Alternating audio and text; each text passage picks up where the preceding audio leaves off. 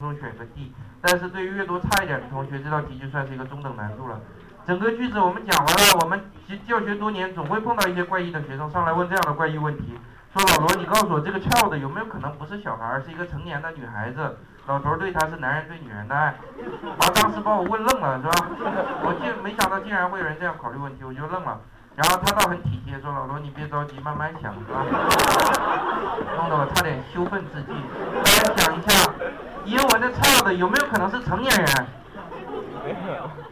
想想英文的 child 有没有可能成年人？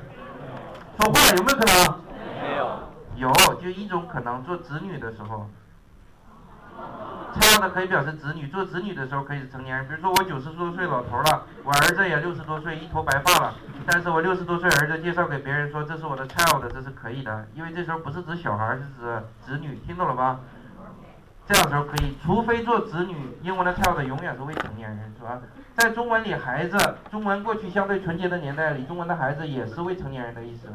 九十多岁老头指着六十多岁儿子跟别人说：“这是我孩子。”这时候不是说小孩，是我子女的意思。这时候可以，除了用作这个含义，在中文里的孩子应该永远都只未成年人。只是到了近代，随着港台那种恶劣的中文传进来。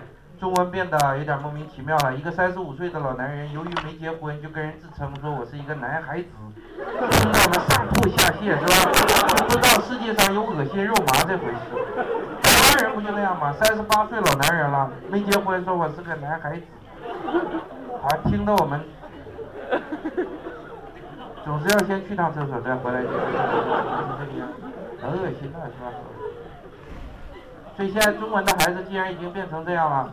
那我们就不说了，英文的 child 仍然很纯洁，除非表示成年人，要不，除非表示子女，要不永远表示未成年。因此在这个句子里，这孩子要么就是老头的孩子，那也不是男人对女人，要么就是一位成年人，不通，是吧？